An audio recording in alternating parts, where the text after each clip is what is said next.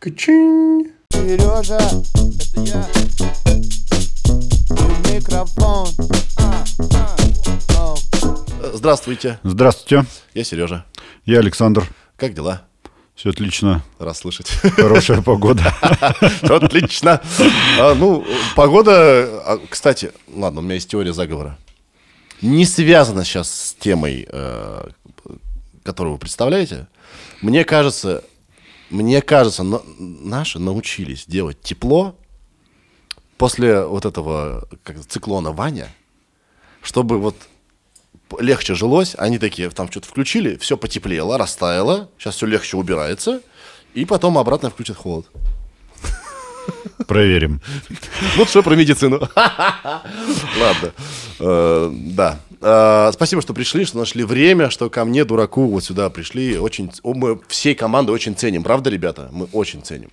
А, Тут, значит, мои зрители начали уже догадываться. Я думал, они никогда не заметят, что я, когда приглашаю специалистов, особенно врачей, я в шкурных интересах это делаю. Я, ну, естественно, там, ну, научпоп, а, какие-то злободневные вещи, да, специалистов. Это все да. Но э, мне интересно решать мои, мои проблемы. Я вам больше скажу. Я так познакомился с женой. Она пришла полечиться со шкурным интересом, а стала моей женой. Поэтому... Ну, это же, это же, это же прекрасно, когда Да. ведущему интересно, правда? Ну да, поэтому нормально, взаимные интересы. они Я вам объединяют. в какой-то момент, да, выкачу столько проблем, которые у меня есть с горлом. И вообще мне кажется, что, м, ну, это, это больше, чем шуточки. У меня прям кажется, мне пора уже что-то с этим делать. Я вот хочу вот вам рассказать, и может вы мне что-то как-то посоветуете. Но начну с общих мест. Вы лор. Да, я лор-врач, веду прием в СМ-клиника. Мгм. Да, супер.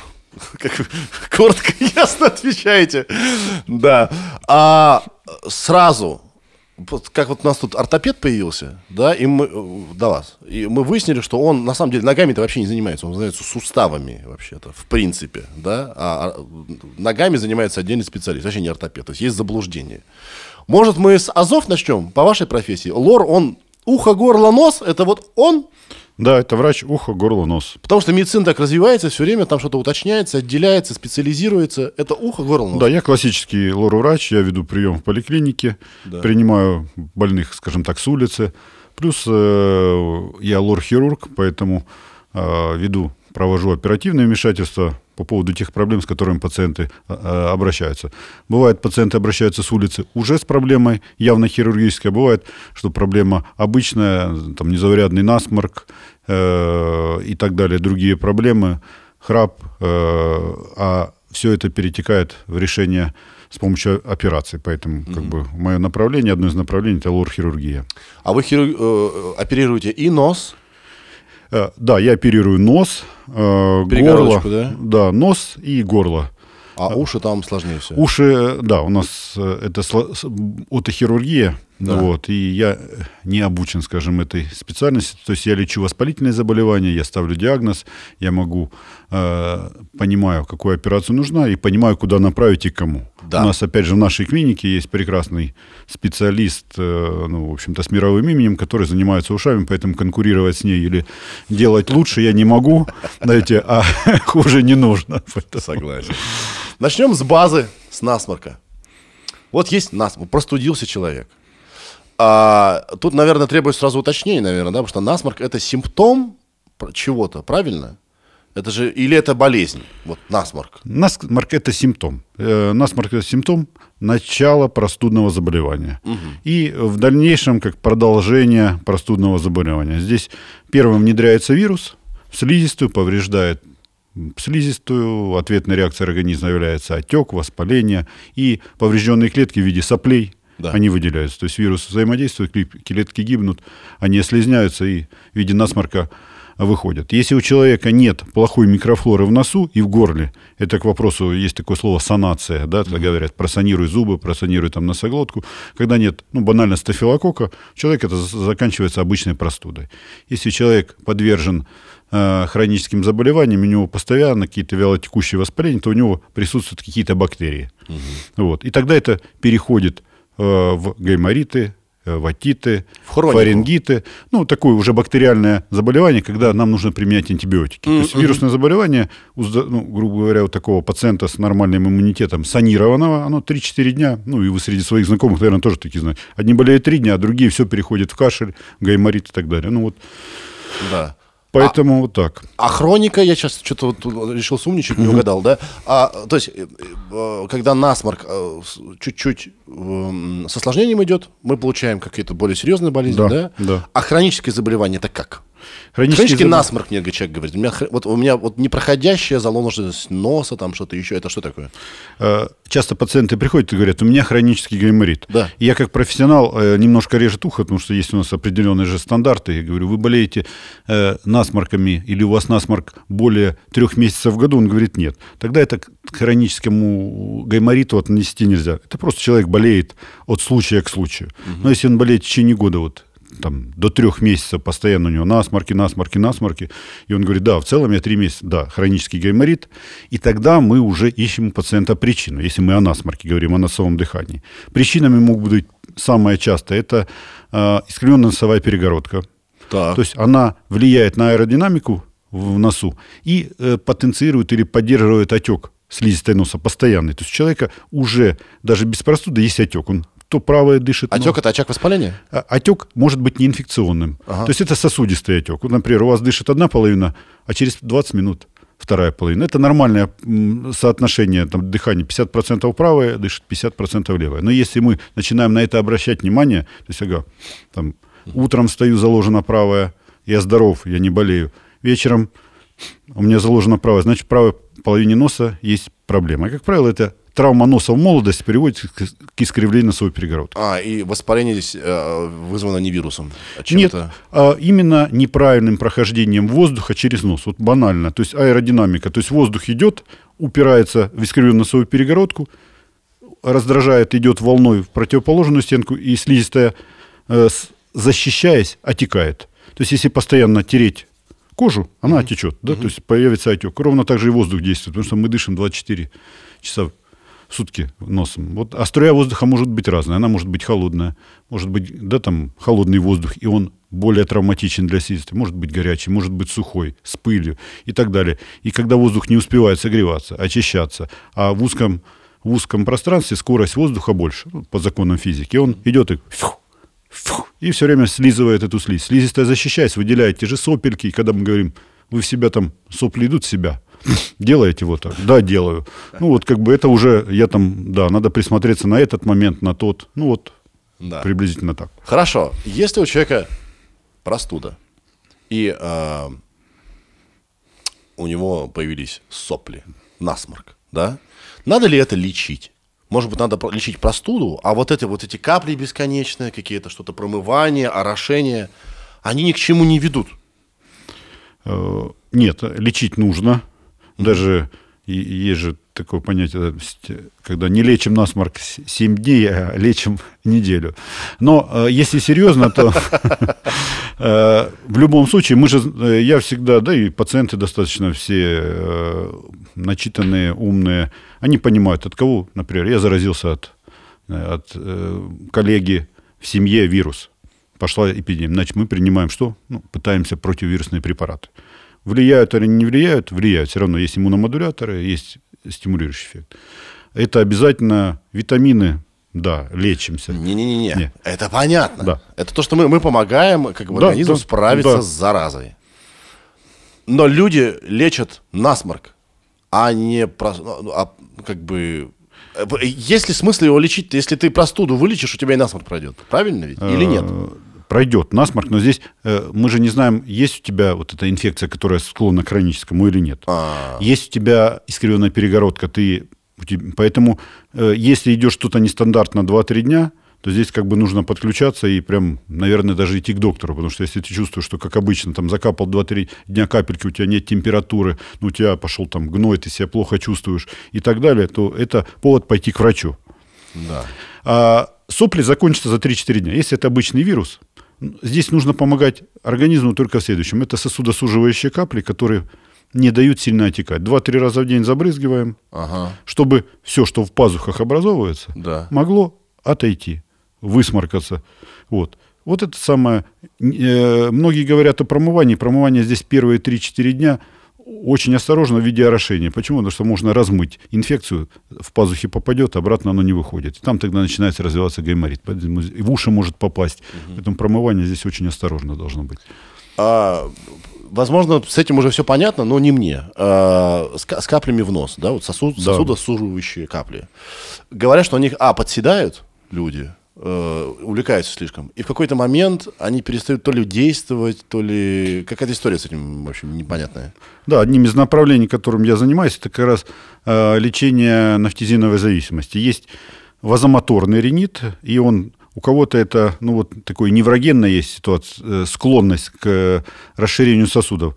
И как есть э, расширение вен на ногах, вот ровно есть такая же история у пациентов. То есть он понервничал?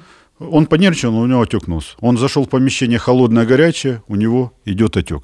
И одно из, э, и следствием является это использование сосудосуживающих Ну да, чтобы препаратов. жить-то с этим. Да, да. Плюс перенесенная простуда у пациентов. Бывает, если человек часто болеет, у него сосуды расширяются. Ну, такая история как бы естественная. И человеку хочется лучше дышать. Ну, вот нагрузки и так далее. Брызнул? Сейчас у меня такое вот. Да. Да. Когда очень пациенты сейчас история долго сидим за компьютером. Это вот сидящий образ жизни, мы сидим, сосуды наливаются, наливаются, кровоотток из шеи нарушен, крови где-то нужно депонироваться, и она раз и застыла в носу.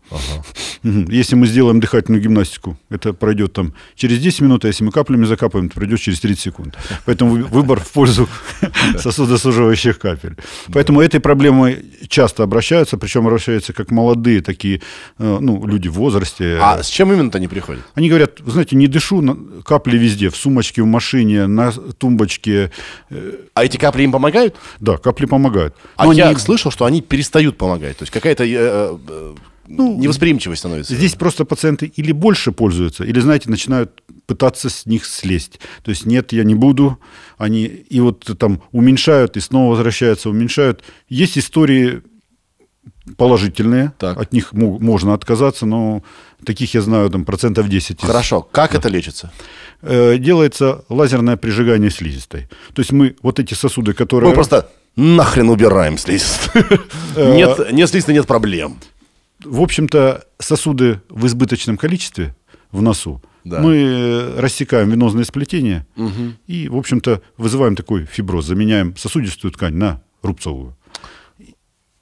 То есть ее там все равно в избытке, да? Э, Получается, что когда, ну, когда человек жалуется на это, то в избытке, потому как эта слизистая просто перекрывает носовые ходы. Ну и да. нам, хочешь не хочешь, нет такого... Многие приходят и говорят, дайте капельки. Ну, нет волшебной капли, которая могла бы рас- растворить вот эту слизистую. Не, вообще есть. Кислота, Наверное, есть. Но вам не понравится. Да, но вам не понравится, это будет химический ожог. А мы э, достаточно на приеме, э, под седацией, то есть есть такой внутривенный наркоз, мы 10-15 минут, пациент заснул, мы прижгли, э, по-разному, не скажу, что это прям вот встал и сразу дышит. Есть у каждого реакция индивидуальная, у кого-то сильный отек, у кого-то минимальный отек, но результат всегда стопроцентный. Пациент дышит э, через 7-10 дней, у него уходят корочки, слизь, отсмаркивает корки и все отходит. Погодите, но... а, То есть слизь становится меньше, Да. но она продолжает себя вести так, как вела, или нет? Она согревает, очищает воздух, но не препятствует струе воздуха, который входит в нос. Но если вот у человека, допустим, вот этот э, есть хроническое опухание, да, вот этих сосудов в носу, и он, заходя в холод... там, из, э, Из хол- горячего холодное, Из горячего холодное и так далее, да? У него это по-прежнему будет происходить, только это не будет уже мешать дышать, да? Да, да. А. Объем, объем не будет, не будет так э, ну, закрывать, э, закрывать носовые проходы. Носоп, часто говорят носопырки. Я- мама Для меня такое неприемное, не- не- вообще незнакомое слово. Как есть ухи. Посмотрите мои ухи. Э, Ухи, одно, второе, два, второе. Доктор, не, не дышит носопырка. Носопырка. Ну, вы не слышите, ухи-то свои откройте. Да-да. Да, э, да. То есть это так лечится. Или И капли. Ка- капли? Капли. Ну, Я это удивительно. капли, Да, да, прям. Это невозможное, Я- невозможное Нет, каплями, каплями. Каплями. Каплями. Каплями. Ну, это, это, это я могу понять. Ну, капли это уже что-то, это- это- это следующий уровень какой-то, искажение слов. Хорошо. А если потом она опять нарастет, эта ткань? Снова можно так прийти, как бы и чистить? Э, я таких случаев не знаю, но апгрейд я всегда пациентам говорю, приходят 50 лет, я говорю, «А, ну, мы все с возрастом отекаем, Да. да, сосуды. Я говорю, хотите сделать апгрейд? И я делаю такую манипуляцию, я использую те же сосудосуживающие капли, там ставлю такие бинтики в нос, а потом удаляю их. Там буквально на 5 минут. У человека вот все приходит в состояние младенца. У него такой раз, вот такой, так, и знаете, это там от кислорода сразу у него голова кружится. Он говорит, хочу. И вот это самый лучший маркетинговый ход, знаете, показать, как может быть. То есть человека до и после. Ну, сразу все, я делаем, даже вопросов нет. Вот так у вас будет. Первая доза бесплатная. А, бесплатно, бесплатно. Это совершенно входит в ваш... У нас, кстати, все консультации по поводу операции бесплатны. Поэтому очень часто пользуются мною. Так сказать, приходят, знаете, и, и- и узнают информацию и не приходят. Да, узнают, как правильно говорить ухи или уши. Уз- Узнают, как правильно лечить, а иногда я их успокаиваю, говорю, не нужна вам операция, все, как бы, а пришли, а все равно консультация бесплатна, а он же по поводу операции. поэтому. Конечно, да. Ну ладно. А, то есть, получается, а, эта ткань, она сильно не снова и вообще невозможно обратно отрастет, да? Правильно? А, Мы всегда, э, конечно же, находим причину. То есть мы исключаем аллергию, мы, мы смотрим, нет ли полипов, нет ли искривленной носовой перегородки. И здесь э, и, и то, и другое может быть совместно. Поэтому пациент там, или же лечит аллергию, или в дальнейшем идет на операцию септопластику, или удаляет полипы. Ну, то есть на первый момент мы можем прижечь и как бы уже решить эту, этот вопрос. Мгм. Хорошо. Нафтизиновая зависимость? Да, она да. Нафтизиновая зависимость, медикаментозный ринит. Правильно, медик... дабы не рекламировать название препарата, а вы его уже прорекламировали. Да. Вот, А медикаментозный я думал, а я думал, это название. Я слышал, что такие капли есть. Но я думал, черт разберет ваши эти термины. А, Хорошо, все, это да, это разобрались. А про слизь в горле. Слизь в горле? Да, вот сейчас вот насморк был три дня, и прям чувствую, вот никак не выйдет. Что делать мне? Здесь больше трех дней, здесь нужно использовать комбинированные капли. Они хорошо известны в аптеках, то есть содержащий антибиотик, противовоспалительный препарат э, и сосудосуживающий частично. Но там он, э, в отличие от настоящих сосудосуживающих, там противовоспалительный эффект. И в виде профилактики пора пробрызгать 3-4 дня. Это лучший, ну, такой лучший метод. А вообще стекание слизи говорит о перенесенной вирусной инфекции. Часто пациенты, которые обращаются именно с этой проблемой, это бывает, это носители герпеса, вируса Эпштейн-Бара, есть такая история. И вот недооценка, это я как, может, будут смотреть профессионалы, внимание, обратите внимание, потому что многим приходится коллегам рассказывать, а что не от, от одного коллеги к другому приходят, и вроде бы простые вещи. Но это, опять же, благодаря не то, что там а, на- наличию нашей в нашей клинике отличной лаборатории и большого спектра лабораторных исследований. Это к вопросу о том, э, какими методами, чем хорош врач. Врач хорош, все имеют одинаковый уровень знаний, Да. вот, но методы, которые помогают, вспомогательные, это очень важно. Это лаборатория, это инструментарий. То есть, в общем-то, эндоскопия, возможность на приеме посмотреть видеокамерой пациента, сделать компьютерный То томограф. есть настолько все серьезно, если слизь в горле, то нужно идти вот прямо смотреть. Ну, всё? если это вот не прошло через 3-4 дня, Да. но это может быть, опять же, носовая перегородка, банальный. Может быть, за- затяну, может быть наличие вирусов. То есть это как немножко гадать по кофейной гуще сейчас, да? То Ну, есть если там слизь, это может быть ерунда пройдет сама, Да. а может быть свидетельство чего-то не очень хорошего. Ну, вот если один-два раза не прошло, ну, лучше показаться к лору. Удачи, Ира. Вы знаете, куда Вот идти. довольно спросила? Довольно? Сейчас пойдешь к врачу. Ну, вот здесь я понимаю Ну, недовольство. пойду, Вы же мне не отв- взяли деньги, не ответили на вопрос. А что со мной? А ты ему начинаешь говорить пациенту, а нужно надо обследоваться. А он сердится, знаете, есть недопонимание. Что же?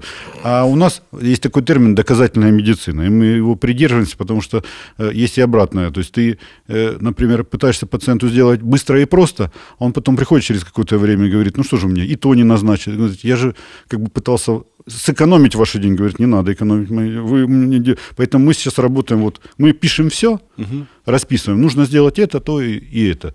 А уже пациент, и говорим, для чего. А уже пациент выбирает. Есть у него возможность, ну, если мы нашли контакт, он, ну, все, в общем-то, люди здравые понимают, зачем это.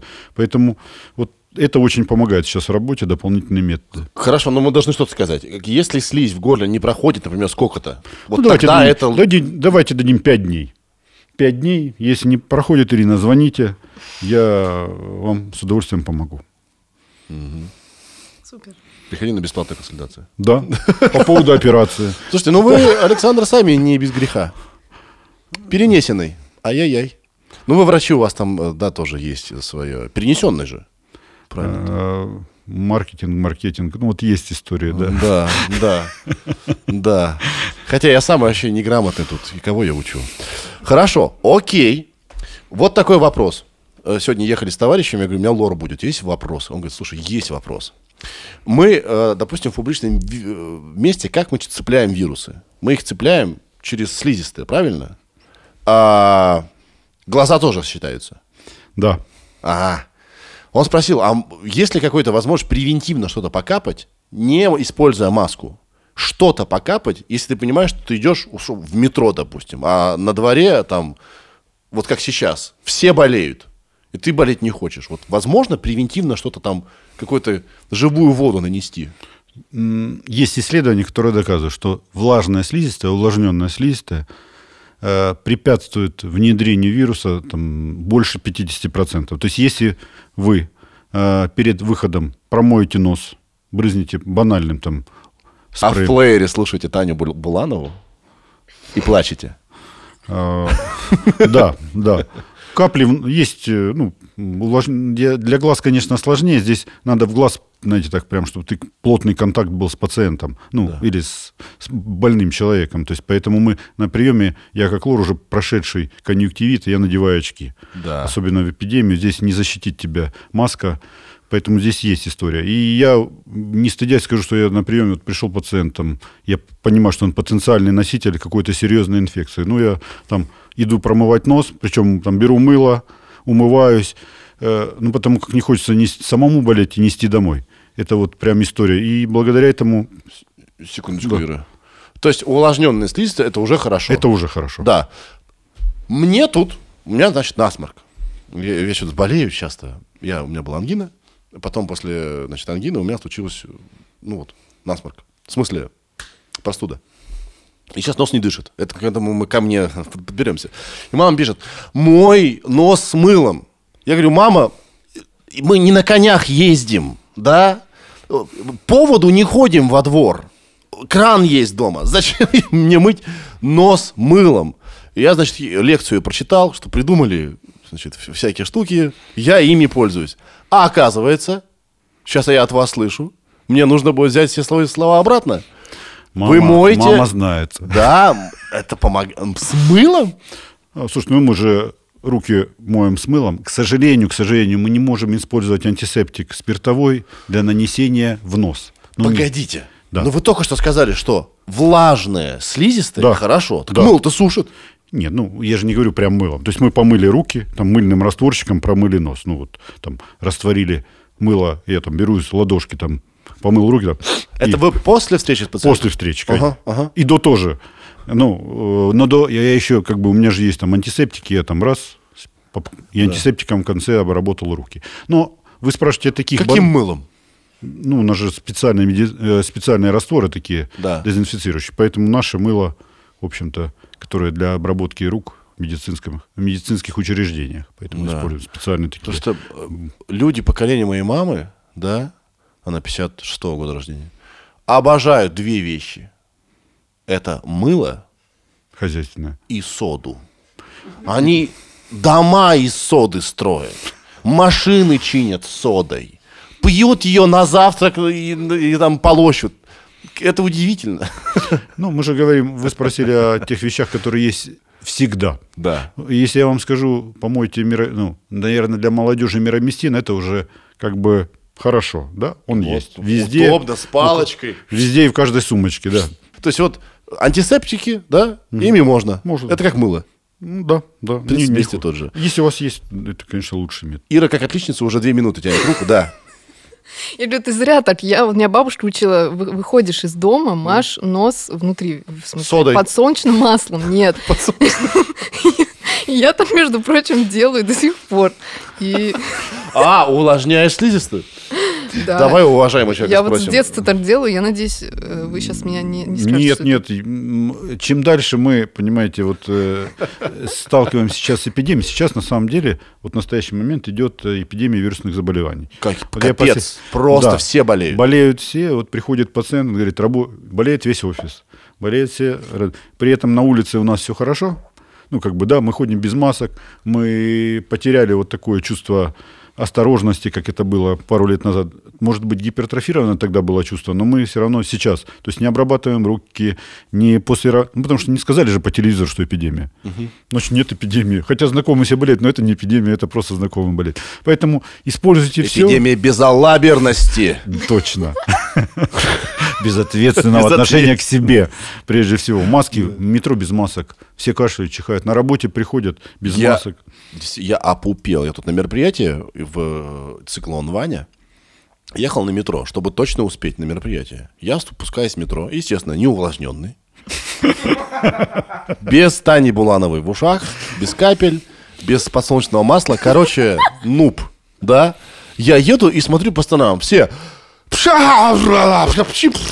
Я думаю, и никто даже не оборачивается. Где-то еще, знаете, когда заходят, и чихнет. Я уже выздоровел. Это я уже выздоровел. Да. Это остаточное. Но, но я вот о чем подумал. А может быть, это полезно ездить и коллективный им- иммунитет как бы приобретать чуть-чуть, вот по, вот, по чуть-чуть? Я бы не рисковал. Не стоит, да? Просто люди реально отчаянные в метро. Я после этого подумал, что я в следующий раз, если буду спускаться, ну, как минимум с масочкой. Просто это очень подозрительно все. Нет, маска, ну, видите, нас, мы же Мы маску переносили. ощущаем как, или э, воспринимаем как человека прям, он, видимо, болеет. Это не средство личной гигиены, а вот такое это обида на человека, что он надел маску. Да, да, есть такое. Очень много психологии в этом. да, да. Когда говорили, что в масках, все ездили, все нормально. Тогда надо писать маркером на маске. Это я не болею, это я вам не доверяю. Ну, здесь... э, Я вас первый раз вижу. э, болен, здоров, надел для красоты, да? Да, да. Да, чтоб не приставали и не знакомились. Хорошо. Так Значит, что, подождите, что с маслом нормально маслом. всё? Нормально, нормально, пользуйтесь. Бабушка Слава богу. дожила до преклонных лет, и вы Да, доживете. плюс проголодалась можно? Да, он стекает еще так. А, вкусненько. Хлебушек с собой Нет, я бы рекомендовал чайное дерево. Все-таки надо менять вкусы, все-таки двигаться в ногу со временем, по, по современнее масло. по современнее. Чайное дерево? Очень- Да, масло чайного дерева очень приятное. Я вот с утра вот знал, что вы зададите вопрос, думаю, ну, что людям ответить. Ну, я вот детям наливаю с утра физраствор, туда пару капелек чайного масла, э, масла чайного дерева, Да. и там шприцом им утречком промыл и в школу. Приходят из школы, я им тоже там, или жена промывает, или они уже знают, что надо промыться. Ну, тьфу-тьфу, пока все хорошо. Как они? Пш- пш- Да? Да, просто там по половине, ну, да, неприятно вначале, но это вот фи- именно физраствором. Кипяченая вода, она все-таки, ну, болезненная. Да. Там другой состав, так сказать, э, гиперосмолярный, наверное, растворчик. А нормальный хлорид натрия, он как бы такой, индифферентный, не болит нос. Так. Поэтому можно вот Ну, ну давайте что, ну, содой. Что мы делаем содой? Сода, ну, сода для горла. Не путайте, это разные вещи. По- Полоскать горло, да? Ну, ну, полощут, ну, понимаете, это, я думаю, что это все-таки почему? Потому что раньше был недостаток препаратов купить в аптеке очень Конечно, было это говорит о том, в какой стране мы жили. Да, там йод полоскали, мазали всеми, да, там. Погодите, но э, препараты на основе йода, сейчас мы не будем называть какие, да? Да, да, да. Я вот, у меня крайне хорошие, а, вот именно. Я- У меня тут была ангина, да, и, конечно, все это фигня, когда тебе помогут только антибиотики, причем не все, далеко не все. Вот, я расскажу вам свою историю. Вот, понятно, что э, уже там какой-то барьер был перейден, и мне могли только антибиотики помочь. Но когда я начал выздоравливать, вот спрей на основе йода чудесно. Чудесно, просто Да. Ну, как родной зашел. И здесь я тоже соглашусь, нет. Если бы пациенты всегда часто спрашивают, дайте мне рецепт, я вот за- вы, выздоровел у вас, как не болеть в следующий раз? Я говорю, ну, ну не дам. Сегодня вы заболели одним, завтра у вас добавилось другое, завтра э, коллега с работы вам принес третью болезнь, и здесь нет универсального. Здесь нужно, э, на самом деле это же не страшные вещи, ну, вот такие, от которых зависит жизнь. Здесь можно один-два дня попользовался, не помогло, и, и следующим. и третий раз, а уже не помогло, четвертый пошел к врачу. Наши ухо, горло, нос, чем они хороши? Они не такие острые, не такие опасные для жизни. Ну, например, как аппендицит, Да. какая-то хирургическая патология, где затягивание больше там, 24 часов может привести к операции. Поэтому, слава богу, у нас специальность, она такая э, благодарная. Ты- Пациенты достаточно э, быстро выздоравливают, если ты правильно, благодаря, опять же, современным методам, антибиотикам, и другие препараты появились, плюс диагностика, ты уже здесь, ну, в общем-то, ускоряешь выздоровление пациентов. Мгм. Пока мы на теме вирусной штуки всякой, Мгм. да, а ведь не только это бывает с ухом, горлом и носом, а, я все-таки все, я про себя. У меня две проблемы с горлом. И вообще, это моя самая большая проблема. Как оказалось, я в детстве чуть не умер от... Сейчас вам скажу. Сейчас я подготовился, я написал маме, и мама мне написала, мама мне написала эссе. Мама не может просто написать информацию. Мама пишет эссе каждый раз. А, значит, мне было полтора года. А, никому это сейчас не интересно. Я понимаю. Мне поставили стеноз. Есть такое? Или мама Да, не- неправильно да, за, правильно, запомнила? стеноз, да. Да. Причем я всех вот, друзей, знакомых спрашиваю о их самом раннем воспоминании. У нас же есть а, детская амнезия. Мы не помним, что было там в два, в три года. За редким исключением. Я помню, как мне было полтора, ну, почти где-то между полутора и двумя годами, и я стою у дивана и задыхаюсь. Я прекрасно помню. Там вообще меня еле спасли. Что такое стеноз? Это сужение э, трахеи, если говорить э, прям языком. У ребенка она э, узкая и короткая, то есть такая, и поэтому любой отек, который пошел ниже, особенно там бывает под голосовыми связками, бывает даже голосовых связок отек, вот, он, естественно, приводит к сужению дыхательной щели и задыхаетесь. Часто это, вирусная история. Вот у Ра- меня ОРЗ было и привело к этому. да, э, очень э, страшные были истории, это когда не было антибиотика, дифтерия. Она вызывает сильнейший отек горла, и вот, э, умирали от дифтерита именно от того, что задыхались. Ужас. Э, Потому что этот налет распространялся туда, трахеи, голосовым связкам, и вот большая смертность была до начала прививок, да, когда начали прививать. Ну и, в общем-то, кто не привит, этого все и боятся. Поэтому, когда видим налет на миндалинах, мы прежде чем поставить диф- а, ну, диагноз ангину, мы берем обязательно мазок на дифтерию. Она присутствует, она никуда не делась. Вот, поэтому обязательно, чтобы, если ну и получаем результат и смотрим, нет ли там дифтерии. Что Это важно. Вот, значит, это моя самая первая проблема с горлом. Потом, а, э, значит, когда я начал взрослеть, я понимаю, что я всегда храплю. Всегда. То есть я ужасно, иногда менее ужасно, иногда почти не храплю, но я, как правило, храплю.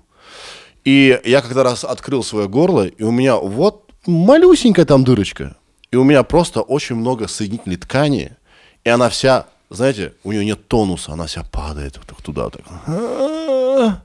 И сто- стоит мне чуть-чуть расслабиться, она еще туда падает. И во сне-то, естественно, до полный расслабон. Вот я и храплю. Я, кажется, сбился с мыслей и рассказываю вам всю свою жизнь. Короче, а, с- к этому мы вернемся, потому что это вроде как не следствие, а может быть и следствие как, каких-то вирусных дел. Но здесь вот я заболел ангиной. Мне сказали два врача, что тебе нужно удалять миндалины, дорогой ты наш. А, потому что все, они у тебя типа требуют этого. За- требуют даже, ну то есть просто напрочь все. Зачем удаляют миндалины, в каких случаях и что это лечит? Ну, если говорить о классике, и пациенты, наверное, будут слушать, и, может быть, врачи, то по классике, если человек болеет три раза, чаще трех раз в год ангиной, это первое. Второе, есть изменения определенные лабораторные, то есть когда повышены показатели э, антител к стрептококку, и наличие осложнений со стороны сердца, почек, сустава. То есть есть пациент, ну, то есть помните такое заболевание, ревматизм. Вот это страшное, то есть это все шло от ангины. И оно на самом деле м, бывает и в молодом, и в среднем, и в пожилом возрасте. Перенесший ангину, стрептокок попадает дальше вот эти органы, которые я назвал сердце, почки, ну, частности, суставы, и начинается воспалительный процесс. Да, да, вот у меня такая была история. Вообще, я хочу вам пожаловаться. Я хочу вам пожаловаться. Есть другие клиники, очень, знаете ли, недешевые. Я, мне стало фигово. И фигово, и фигово. Я дома сижу, мне прям фигово. Я вызываю врача на дом. Потому что, ну, что идти-то, когда тебе фигово куда-то. Ко мне приезжает врач и говорит, ой, дорогой мой, у тебя э, танзелит, э, ле- лечить будем антибиотиком. И мне прописывают антибиотик какой-то, я сейчас не буду говорить какой, я его пью, а мне лучше не становится, мне все хуже и хуже. Я не могу спать, потому что у меня, я не могу дышать. Я могу дышать только когда я в сознании. И не могу есть, боли адские. И на, за 4 дня я похудел на 5 килограммов. Я подумал только, что я на интервью или на приеме. Вы думали, вы ушли с работы в шоу?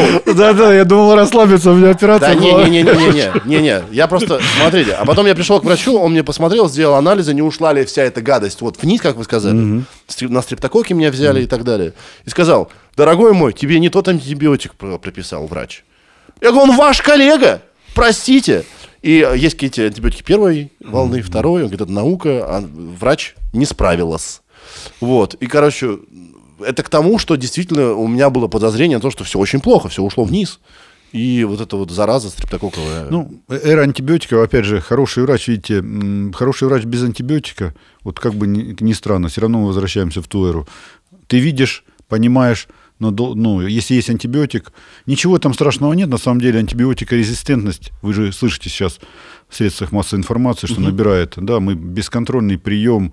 Это просто, э, на самом деле, за последние 50 лет новых антибиотиков не появилось. Что, все, что появляется, это ну, какие-то производные.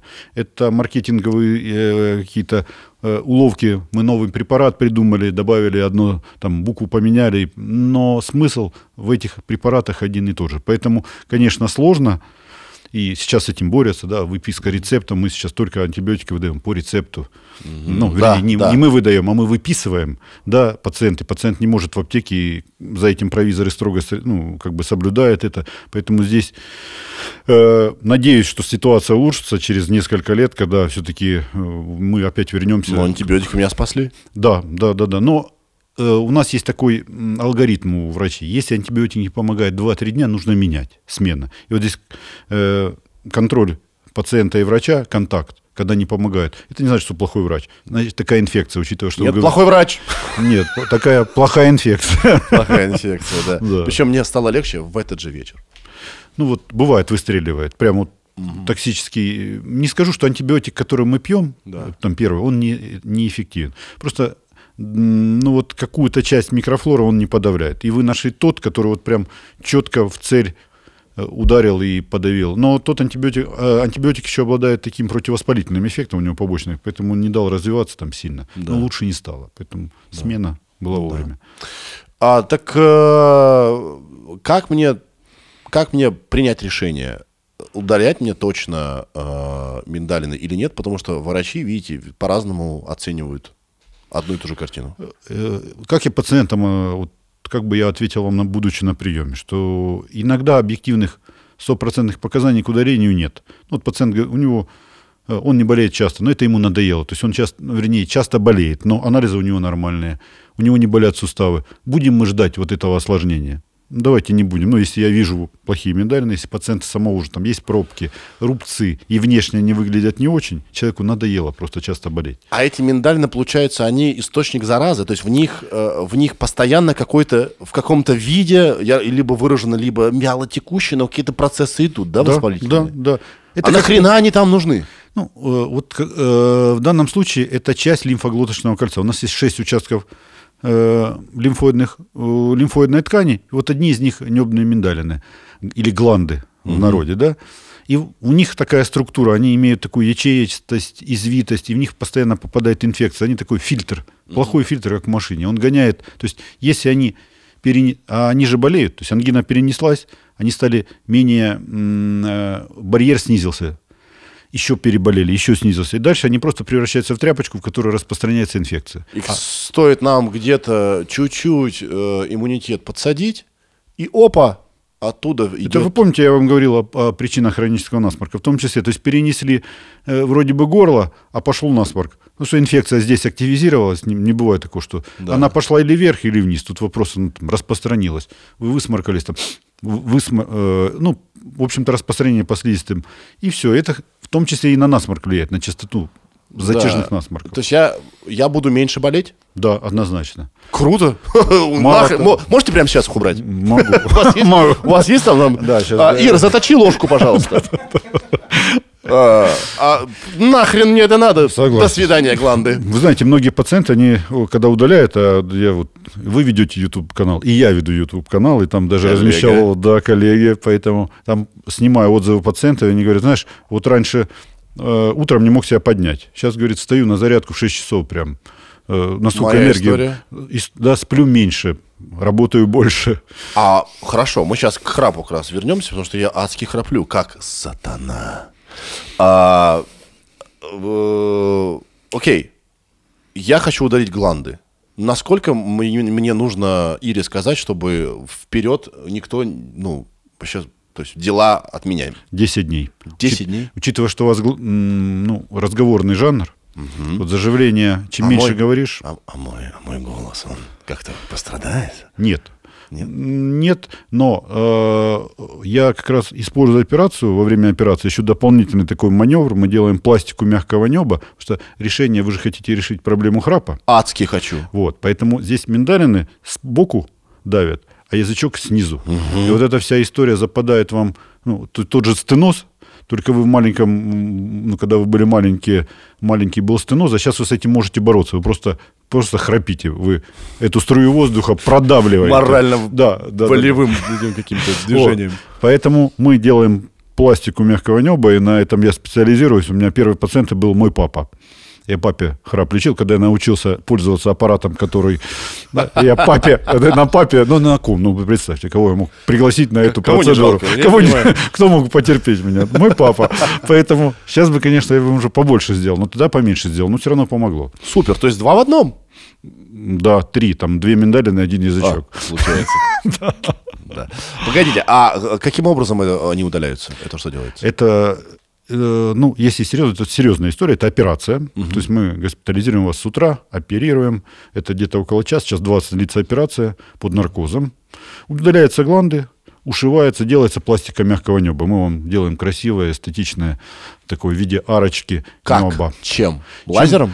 Э, Лазер, вот, э, вот эта ошибка тоже история. Лазер это нож, нож 1000 градусов. То есть он просто разрезает. Там лазер, радиоволновой, то есть все остальное делают руки хирурга. Нету, ну, нельзя, там в косметологии лазер это основная вещь, там к- шлифовка, убрать новообразование, пигментные что-нибудь. пятна, да, Да. вот эти сосудики убрать. Там история нежная и для кожи работает. Мы все-таки у нас хирургическая техника, нам нужно убрать большой объем ткани, не сжечь, не откусить, а убрать. И миндалины достаточно хорошо кровоснабжаются, их нужно аккуратненько отслоить и тем же лазером или радиоволной прижечь сосудик там. И вот потихоньку-потихоньку мы их удалили, а потом удалили мягкое небо, и все это аккуратно еще нужно сшить, то есть чтобы эта форма была. Поэтому это такой Голос не меняется. голос не Ну, меняется. потому что вы не, не- не трогаете. э, Мы голосовые связки не трогаем. Да. Голос меняется. Сохраняется какая-то гнус... Ну, первые 3-4 дня сохраняется гнусавость, потому что небо Да. подшито, ты им меньше двигаешь, Да. отек горле. Да. Вот. И даже храп сохраняется до двух недель, потому что это соп, это еще слизь в горле и так далее. То есть, это не... Да. вот. Но, опять же, по храпу скажу э, без ложной скромности, что все пациенты а, приезжают из Камчатки, из Оренбурга вот оперировал пациента с Камчатки. Отменя- отменяйте всех. Э. Записывайте меня. Мне реально, я знаю, что у меня качество жизни снижается из-за этого. Вообще есть даже э, опасность храпа в том, слава богу, у меня, видимо, не так. Я успеваю выспаться, потому что у меня это э, апноэ. А, это большая проблема, что мы можем лечь спать на 8 часов, а из них мы спали 4. Однозначно. И вот это вот, у меня это раньше было, дневное, я засыпал просто, когда что-то монотонно делаю, потому что я не, хронически не выспавшийся.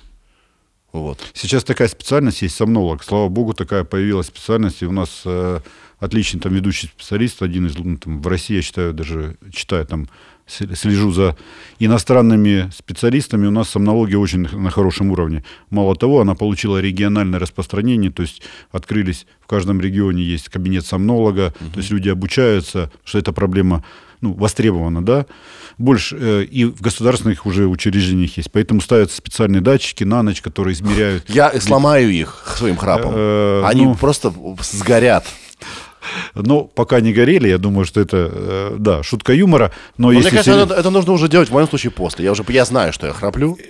И такой вариант я тоже допускаю. Я говорю пациентам, смысл нам, мы и так с вами знаем, что у вас храп. Надо Да. после по- посмотреть, скажем, через полтора месяца вообще как вообще. Ну, есть, но мы уже опять придерживаемся определенных стандартов. Есть возрастные, есть тяжелая форма апноэ. Или, например, мы смотрим, у человека вроде бы в городе все неплохо, а апноэ есть. Это уже центрального действия. Тогда мы направляем пациента к сомнологу. Есть аппараты, которые, ну, скажем так, аппарат искусственной вентиляции легких для домашнего использования. То есть ставится маска на нос на- или на горло, и когда ты не дышишь, он чувствует давление, и он раз и толкает тебя, раз и толкает, и ты дышишь. То есть как на аппарате искусственной вентиляции ночью. И многие пациенты говорят, да, я сплю. Я видел людей, которые с масками Да, спят. это спасает жизнь. На самом деле есть варианты ожирения, когда человек противопоказания к операции, у них вес, и здесь замкнутый круг. Вес провоцирует выделение стрессовых гормонов, провоцирует набор веса. И ты сидишь на диете, но ты плохо спишь.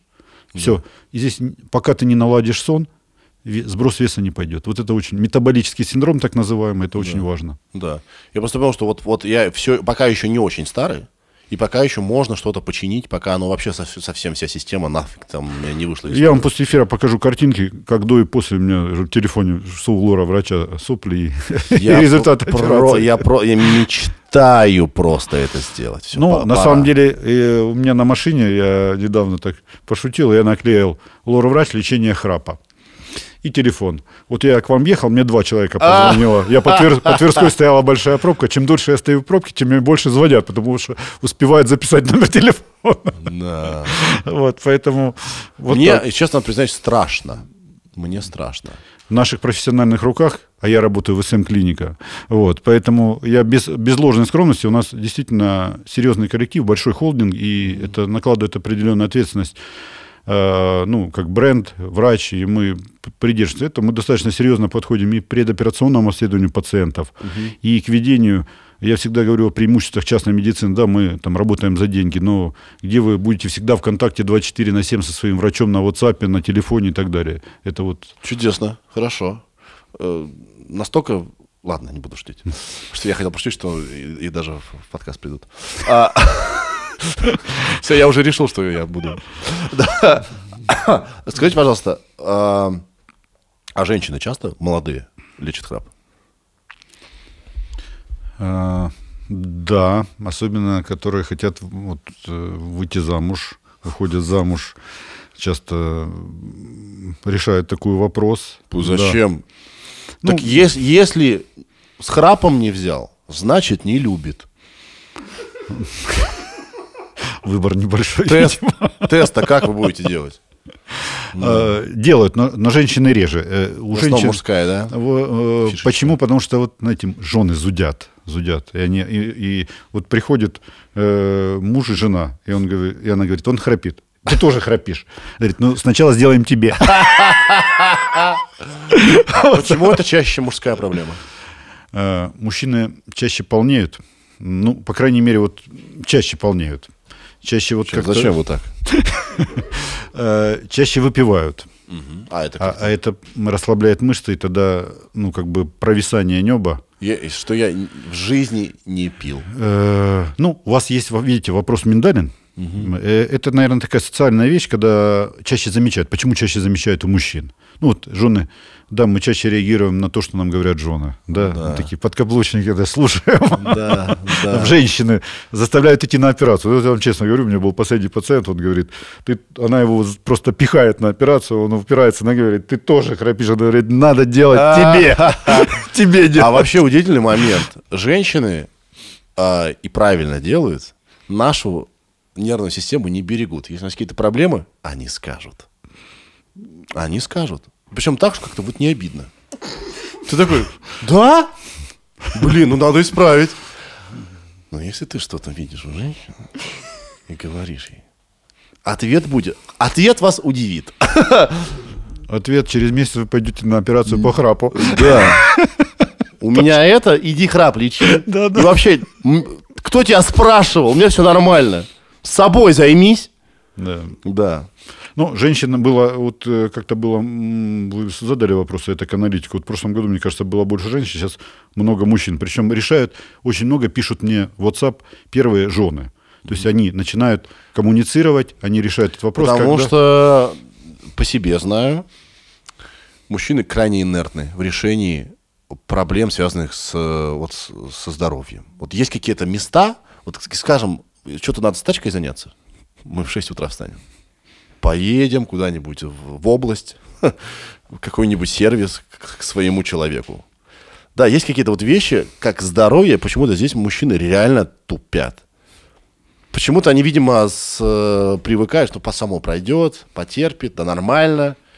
Ну, вот женщины в этом смысле более чуткие, более э, инициативные. Скажем им спасибо.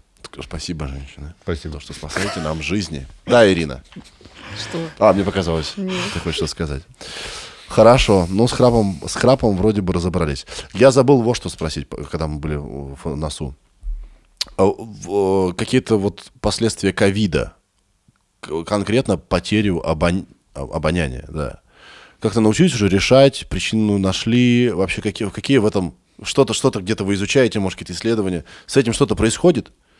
Что, что вообще как в лор можете сказать вообще по этому поводу? Такие симптомы э, среди наших пациентов были после гриппа. Это раньше тоже была потеря обоняния, она была более короткая. Это воздействие на нервное окончание. Да. Плюс там история была сосудистая, то есть э, э, поражение мелких сосудов, и э, здесь исследования тоже пока, то есть отмирание или снижение чувствительности нервных волокон.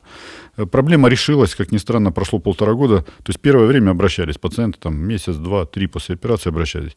И мы лечили э, по-разному. Мы работали вместе с неврологами. Все-таки пытались, есть препараты, улучшающие нервно-импульсное проведение, восприятие, пытались запахами активировать, то есть более резкие.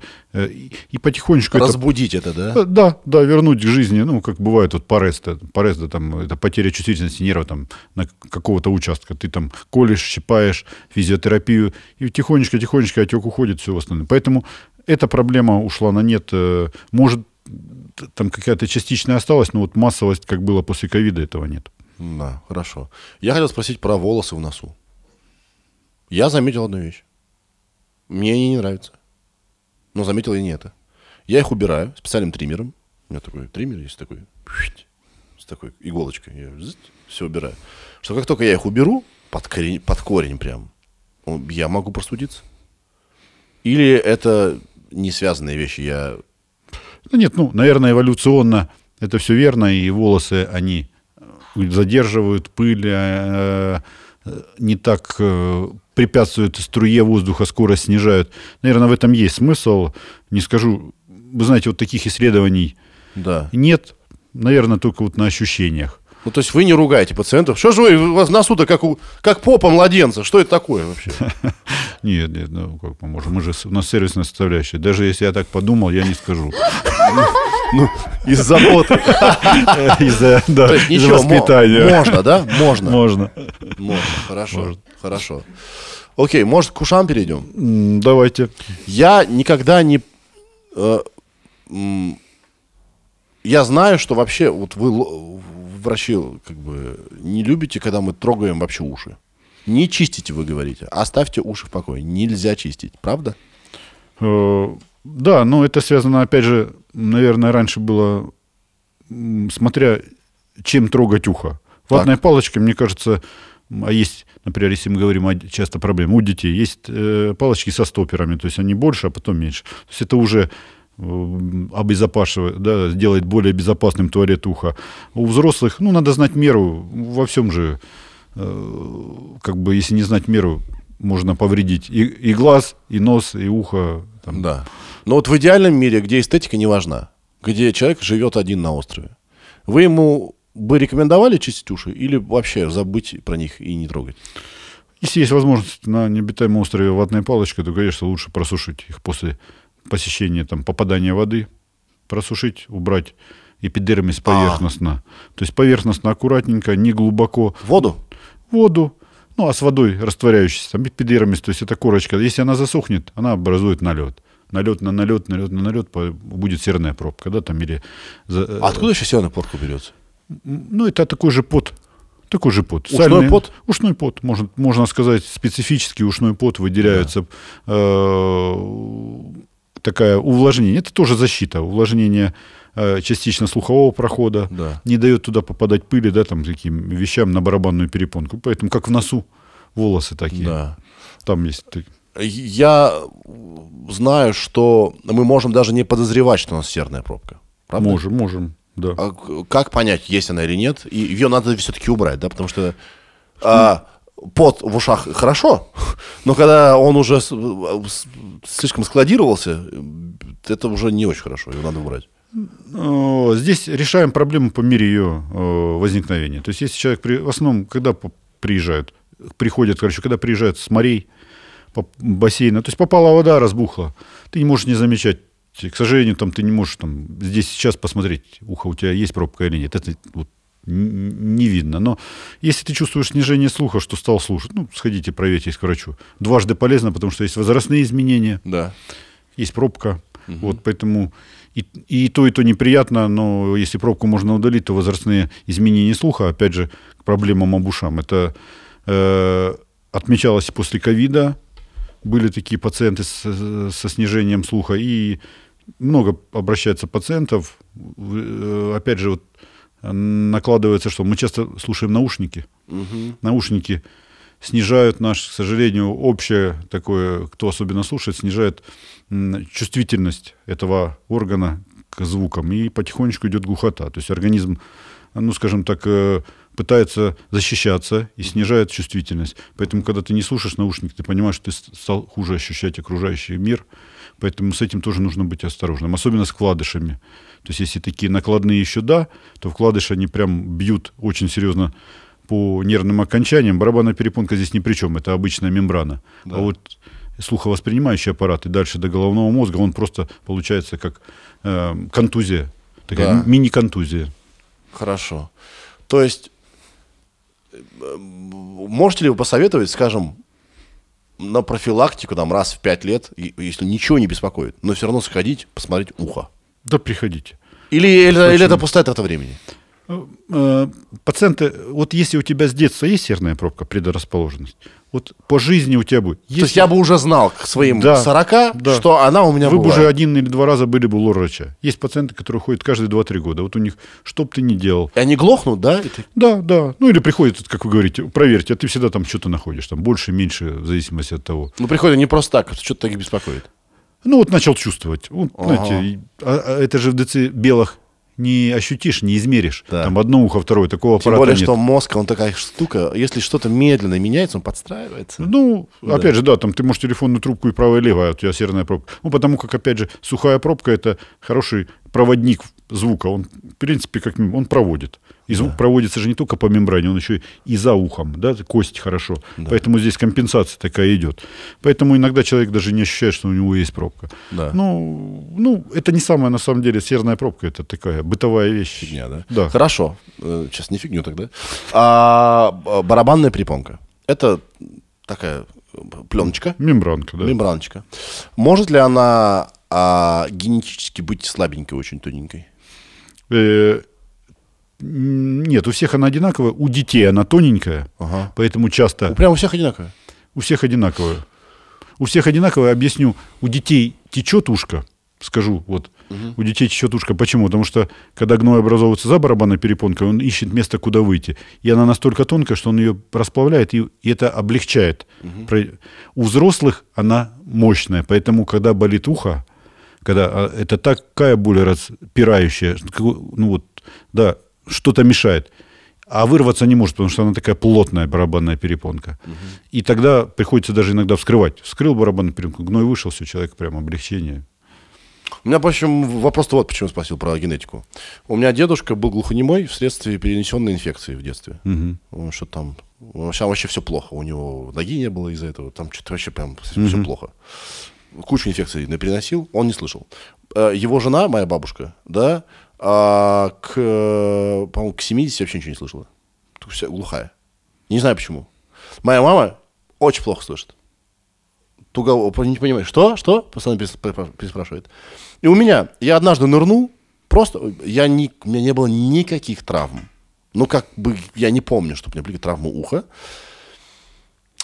Не помню, что вообще у меня уши болели когда-либо. Я однажды ныряю, значит, в бассейне, и мне как будто иглой раскаленной прямо в мозг. То есть она у меня порвалась, это... как я почувствовал, я не знаю, что точно там было. По ощущениям, попала вода за барабанную перепонку, что ли.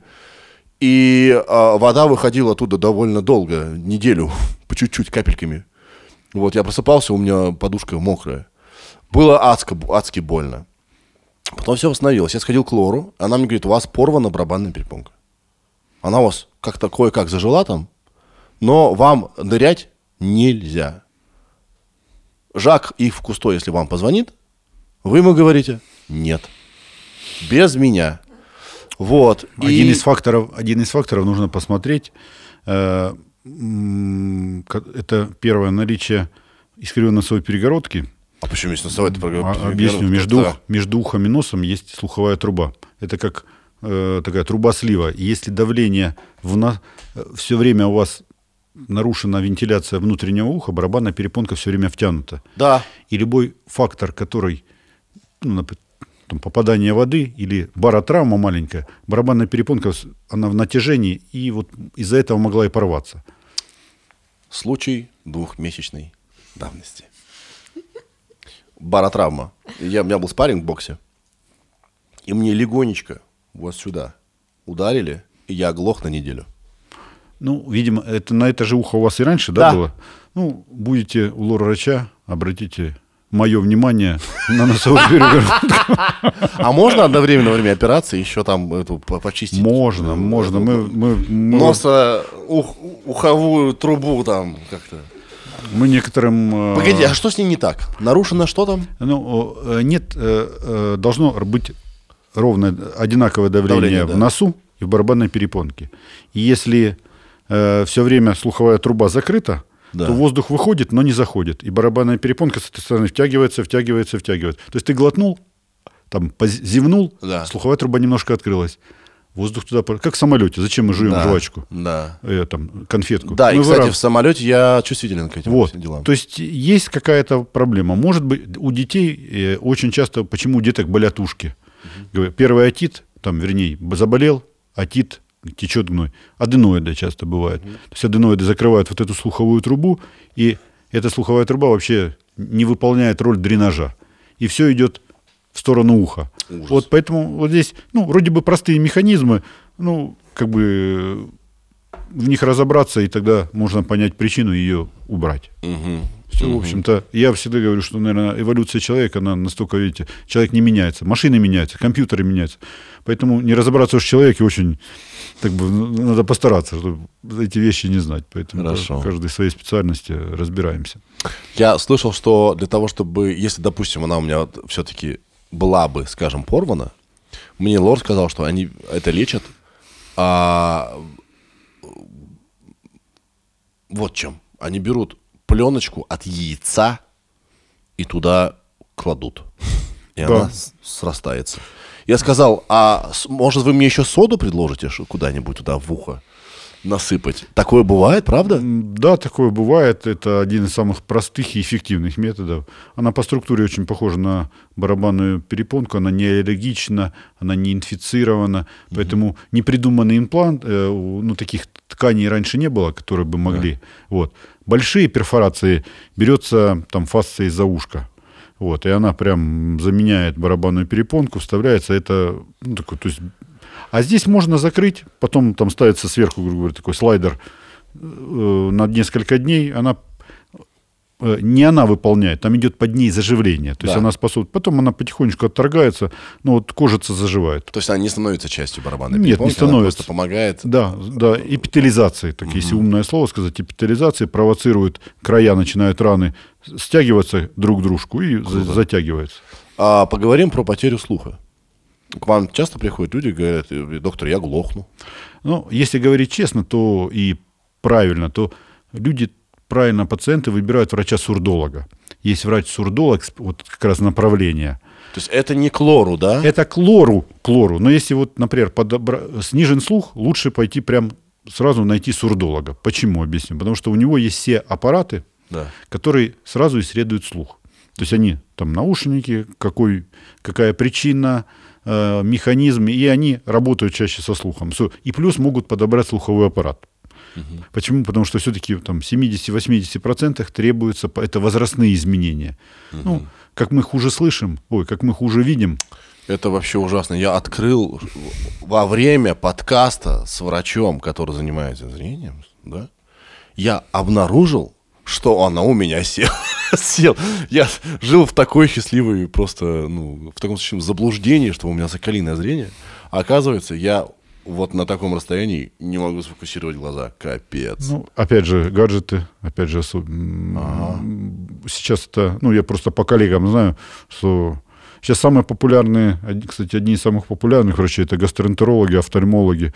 Гастроэнтерологи это вот как раз последствия ковида, это прям прием массовых антибиотиков, куча препаратов, это вот Что нарушена флора? Флора, да. Биота, микробиота, да. Кстати, да, и хотел добавить вот для пациента, что наш иммунитет очень зависит от ми- микробиоты. Прям микробиота определяет иммунитет. Поэтому подкармливайте. Я там не буду, наверное, некомпетентен в этих вопросах, прям давать, что нужно принимать. Я для себя, как бы, у меня есть алгоритм, я его придерживаюсь, да, там, э, нашел и пользуюсь. Каждый для себя должен найти все-таки для кишечника, это прям, особенно микрофлора тонкого кишечника определяет наш иммунитет. Да. А, кстати говоря, во время приема антибиотиков тут же дают пробиотики. Да. Полный идиотизм. Да, но тем не менее, а, понятное дело, что они для определенного участка только, да? А если просто жрать пробиотики? Э, э, Я для себя, я считаю, что это хорошая вещь. Хорошая вещь. Э, Какие и как, наверное, они где-то похожи. И можно расценивать, как я как врач вот, анализировал, думал, что это все-таки тоже народные бактерии. Где-то, да. Ну, Поэтому я для себя, пообщаясь с коллегами, я выбрал там пробиотик, который поддерживает собственную микрофлору. Ну, то есть есть там э, определенные. То есть не надо заводить туда прям много и чужой, потому что приживется, не приживется. Она такая же инфекция, по большому счету, как, да? Да. Но надо э, максимально стимулировать. Есть определенные там те же БАДы, которые поддерживают собственную микрофлору. Ну, по крайней мере, мы так думаем. Но в целом а, причины глухоты, их очень много, да? Да вы знаете, их немного. Если мы говорим травматические вещи, это э, громко... Ну, Ну, серьезный спорт, как у меня, бокс. Я Да, серьез- да, да, серьезный да, да, атлет. Именно, именно как у вас, то есть Ага. если пропустил слева или справа. Э, громкий звук, то есть баротравма, под, э, ныряние, да, то есть если ты не подготовился или не продулся, или полез, э, вернее, нырнул э, с воспаленными пазухами носа, с гайморитом, то есть это тоже нужно учитывать то, что я раньше сказал. Ну, это вот, это такие механические вещи.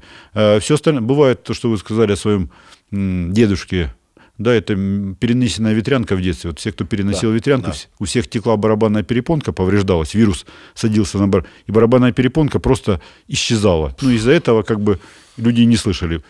Есть медикаментозные истории, но сейчас уже эти медикаменты не используются, ну, по крайней мере, там, э, не используются. Вот. А, Ну, это было как э, side effect, да? Ну, это такой побочный эффект тех же антибиотиков. Хороший был антибиотик, но э, с широким спектром действия, но хорошим был он, пока не, не начали люди терять слух. И вот э, есть такая группа. Пока на вопрос, ну как, помогает ли? Люди не, спра- не начали говорить, что? Да, да. Ну, Еще раз. Да. Вот. И третье это возрастные изменения, это атеросклеротические изменения. То есть то, с чем сложнее всего бороться. То есть естественное просто э, изменение тканей. Э, да, как ни странно, то есть это также нервное окончание в органе слуха, чувствительность теряется и так далее. Перенесенные инсульты. Есть резкое, главное, скажу э, слушающим, главное, если вы почувствовали острую потерю слуха, нужно обратиться в первые 3-4 дня. Тогда можно вернуться как бы к исходнику. Бывают сосудистые такие вещи, как инсульт. Да, ну, я сравниваю так. То есть спазм сосудов, орган слуха начинает страдать, и здесь важно вот эти 3-4 дня отдать туда кровь, сно- снова восстановить кровоснабжение. Не дашь, э, насколько уже потом оно восстановится, никто не скажет. Это уже То есть в моем случае я был идиот, что э, потеряв э, слух на ухо, да, я не выбежал сразу к лору. Э, в любом случае... стороны, Ну, я просто понимал, что эта боль мне, или вот глухота, она мне знакома, как будто бы это очи- вот очередное что-то, какое-то история, как, что-то в этом было знакомое. И я понимал, что после такого я восстанавливаюсь. Ну, пере- действительно, щелевые разрывы барабанной перепонки или маленькие бывают, когда, например, как вы говорите, там в боксе, там, знаете, как пробочка, и так ты смотришь, там просто маленькая дырочка, и она как вроде бы тебе там ровненько долотом так тук, и, и вылетела кусочек. И здесь скажу, что, что есть даже, что в первые несколько дней можно эти края освежить, и не надо ничего клеить. И она будет зарастать. Вау. То есть не надо, а если ты ничего, ну, грубо говоря, э, дома сидишь, то она просто амазолится, и сделает дырка. И ничего в этом плохого нет, просто нырять-то потом нельзя. А так, Это все мое отрицание старости и, бо- и болезней. Я не болею, я не старый. Это меня доведет когда-нибудь до, до серьезных проблем. у вас такие коллеги в гостях будут, что я думаю, что они все По-моему, ну, на самом деле вы правильное направление выбрали. Зна- Знать пару, пару там человек хороших в медицине, это очень важно. Потому что, знаете, зная одного хорошего коллегу, ты можешь всегда найти и третьего, и четвертого. У него всегда в друзьях есть хорошие коллеги. Э, Ну. Они всегда подскажут. Такая секта, конечно. Там бы неплохо знать. Ира, у тебя есть вопросы какие-нибудь? Ну, общий только про гайморит, гайморит. Мы не поговорили, потому что мне с Почему? детства страшно, когда вот это вот пробивание чего-то там, это все еще существует или нет? А, Ну, скажу о более легких методах, что есть более легкие методы, э, но прокол как метод лечения никуда не ушел. Погодите, что такое гайморит? Гайморит – это воспаление пазух, придаточных пазух носа. Это может быть, ну, гайморит, в частности, называли вот эти пазухи. Есть еще фронтит, есть этмоидит, а есть еще там сзади пазуха сфиноидит. Э, то есть а, бывает изолированное воспаление только здесь, потому что они самые такие первые воспринимают инфекцию. А если уже там более затяжной, то поднимается жидкость вверх, возникает фронтит, идет назад, возникает сфиноидит. Ну и вот, вот эти истории. То есть, но сейчас, опять же, метод, раньше был только рентген, а сейчас есть КТ, ну, компьютерная томография, поэтому она позволяет прям э, четко понять, в каком, даже иногда причину там понять. То есть воспаление из э, там, где ему положено, Да. уходит куда-то в интересные места слишком, да? Да, в том числе из-за интенсивного промывания носа. Вот когда мы Загоняют ее куда-то. Загоняем, а у нас там такая клапанная система. Туда попадает, назад не выходит. И ты его, на... а там уже потом инфекция начинает активизироваться и, и То накапливается. есть чем? Ирригатором, что ли? Да, да. Серьезно? Ну, вы же под давлением так фу, туда. Да. Ой, хорошо, ой, пошло. А оно пошло, но пошло с инфекцией туда, с соплями вашими в пазуху. То А есть это как пазуха- следствие э, слишком яростного лечения. Да, То да. есть, в принципе, в природе так не задумано. Э, Да, только если, грубо говоря, вот почему я говорю о там, каких-то анатомических причинах. Если есть проблемы с нарушением оттока, то есть туда... Он, у нас все реснички работают, у носу есть ресничный эпителий, он выталкивает все время. И вот если из пазухи что-то мешает вытолкнуть, и перегородка, полип, анатомические сужения, там бывают у кого-то очень маленькие эти отверстия, вот тогда предпосылки к гайморитам есть. Плохие зубы, плохой э, стоматология очень это же рядом. Да. И часто больной зуб и говорят, вот этот расхожий термин, один раз проколешь и всю жизнь будешь прокалывать. Нет, здесь вопрос найти тогда причину, потому что есть О каком проколе мы говорим? о проколе пазухи носа. Есть такой, мы берем иголочку, То есть вот эту, во- вот эту мембрану мы ее убираем, чтобы вытекало. Э, Нет, мы, э, как, э, знаете, в, стаканчик мы вставляем иголочку, и оттуда водичка вся вышла гной. Да. А потом эта дырочка снова зарастает. То есть вот мы можем представить, что пазуха сбоку, вот это гайморит. Да. Как ты ее уберешь? Только отсюда мы тык, и все вытекло. И все, человек, все, пазуха пустая, все. А сюда мы добавили антибиотик, противовоспалительный препарат, и гайморит ушел. Очень похоже на лечение зубов. Э, нет. Ну, по эти самые воспаления в зубах также лечат. Сначала чистят там все, вставят э, лекарства. Ну, э, принцип везде убрать воспаление. Когда пациент говорит, зачем прокол, я говорю, ну, в хирургии вы же приходите к, э, там, к доктору, когда у тебя гнойник там на бедре, на ноге, ты же не говоришь, давай полечим. Ну, скрывать, скрывать, все. Дренаж ставим, ставим. Ну, как бы ходишь на перевязке. Да, такая же история здесь. Это, наверное, очень больно. Нет. Вообще. Нет, Не- имеется в виду не прокол, а вот болеть этим очень больно. Болеть больно. А, то есть голова наверное, в шесть раз больше, кажется. Ты когда проколол, человек такой, фу, все, я пришел, я, я вернулся к жизни. Ага. Вот. Это, я-то раньше ходил как в тумане. А есть, вы говорите, еще здесь, сюда уходит? И, да. Это же капец же.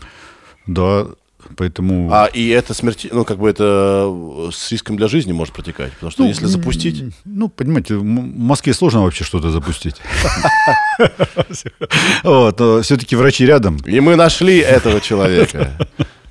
А есть, да, ты среди вас? Уверен, в Москве вообще все есть. Нет, ну, э, слава богу, медицина, видите, доступна. Медицина в любом случае и государственная, и частная, э, специалисты, есть рентгенаппараты, есть методики, есть антибиотики. И, поэтому запущенных случаев, ну, может, мы работаем, конечно, в такой не в ургентной службе, они присутствуют, я как бы от коллег слышу, но Это все лечится, слава богу. А я спросил про, про обоняние после ковида, Да. но не спросил про потерю, вк- а потеря вкуса, да, бывает же?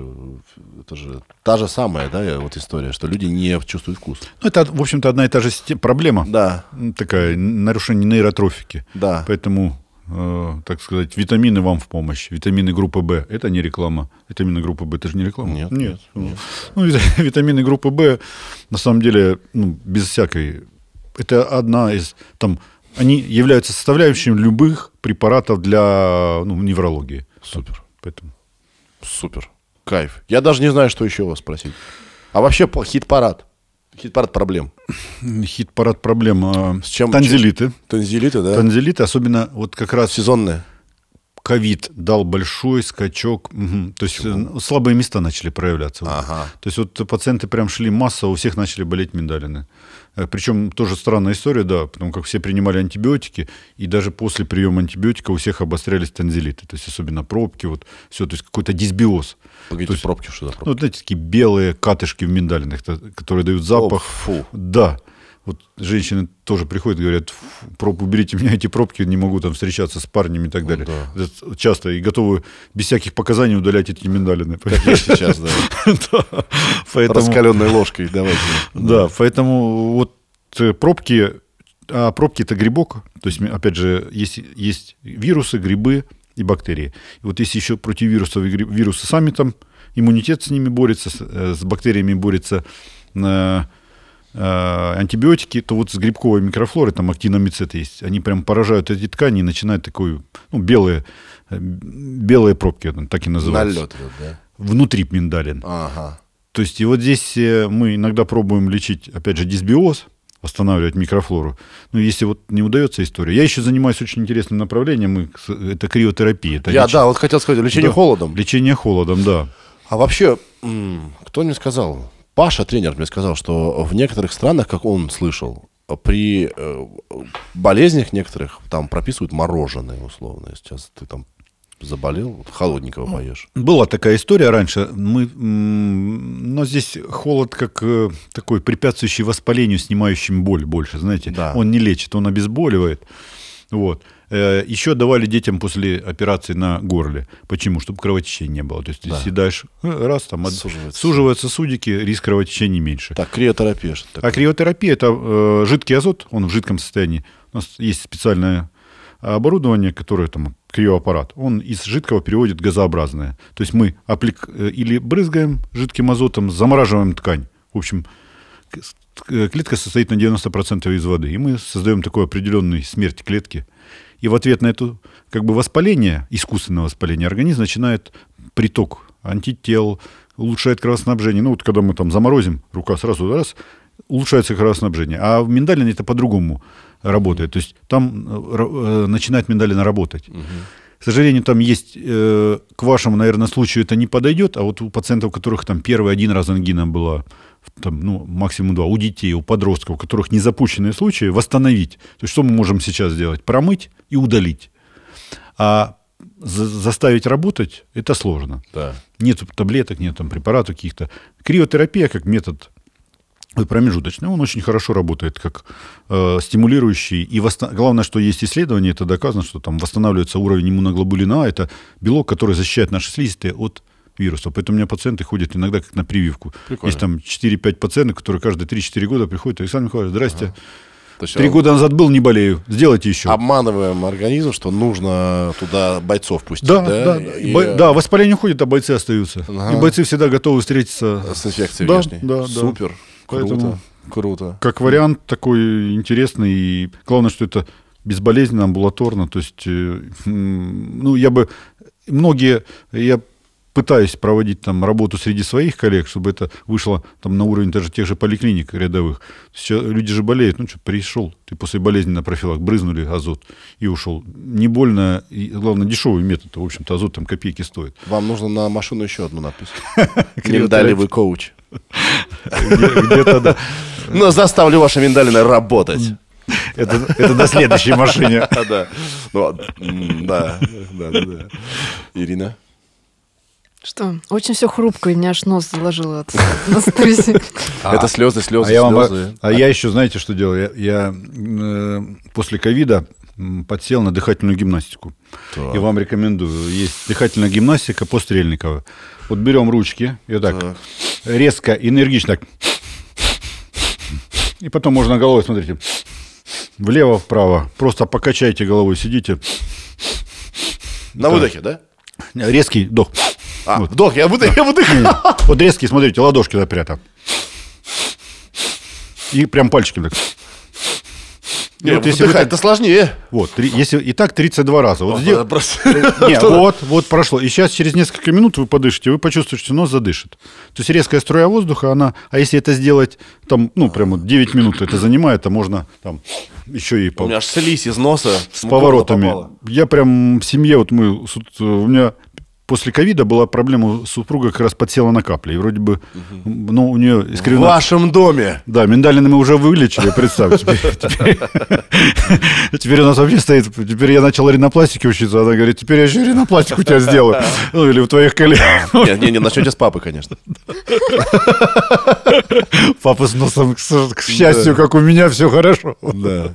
Вот. Ну, в общем-то, мы избавились, это к вопросу, если серьезно, избавились от нафтизиновой зависимости. Ну, то есть, когда с помощью гимнастики? Да, просто с помощью гимнастики. Это похоже, знаете, на что? На воздушный вантус, который М, прочищает ну, засоры. Слушайте, чтобы, знаете, главное без операции. А, у меня сейчас слизь в горло идет. Ну, это ж хорошо. Сейчас уйдут отек. Да, уйдет отек, и заканчивать подкаст, чтобы я пошел это все. Я могу в групповую провести, потому что это дело уже года два подряд, там, раза два-три в неделю. Вау. Блин, спасибо вам большое за то, что Пожалуйста. пришли. А, Возможно, мы с вами увидимся. Да. Но в любом случае, много интересного я и важного услышал. Для себя, надеюсь, и вы тоже. Ребята, спасибо большое. Спасибо вам большое, Александр. Пожалуйста. А последний вопрос. А вы сами часто болеете? Э, Насморком. Вот с- э, проведением вот этих профилактических мероприятий, вот вот фу. Просто Плюс- вам сложно не болеть, потому что к вам приходят люди и такие, доктор, подойдите поближе. Знаете, меня уже врешь, не возьмешь. Там мы, мыльные пузыри надуваются. Э, Только двери закрываются, начинается санитарная обработка. Поэтому здесь, э, на самом, э, когда были вопросы о ковиде, очень важно, э, это называлось инфекционная нагрузка. Сколько ты находишься в одном помещении с больным человеком. Э, Грубо говоря, мимолетное мгновение пройдет для вас без обид. А если вы в одной комнате, в помещении, в том же, ми- да, человек надышит, подышит 2-5 минут, 10, когда сидишь, общаешься, и вроде бы ты на расстоянии, но помещение заполнилось вирусом, понимаете? То есть на единицу площади. Поэтому вот это очень важно. То есть проветривание, уходить из вот этих э, маленьких пространств. Да. Вот Да. это важно. Да, хорошо. Спасибо вам огромное. Пожалуйста. Успехов вам. Спасибо. Лечите всех нас. Еще раз благодарим за то, что вы пришли. Я тоже желаю всем здоровья, не болейте, а если болеете, то лечитесь у правильных нормальных врачей. Все, ребята, подбирайте сопли. Сережа, это я.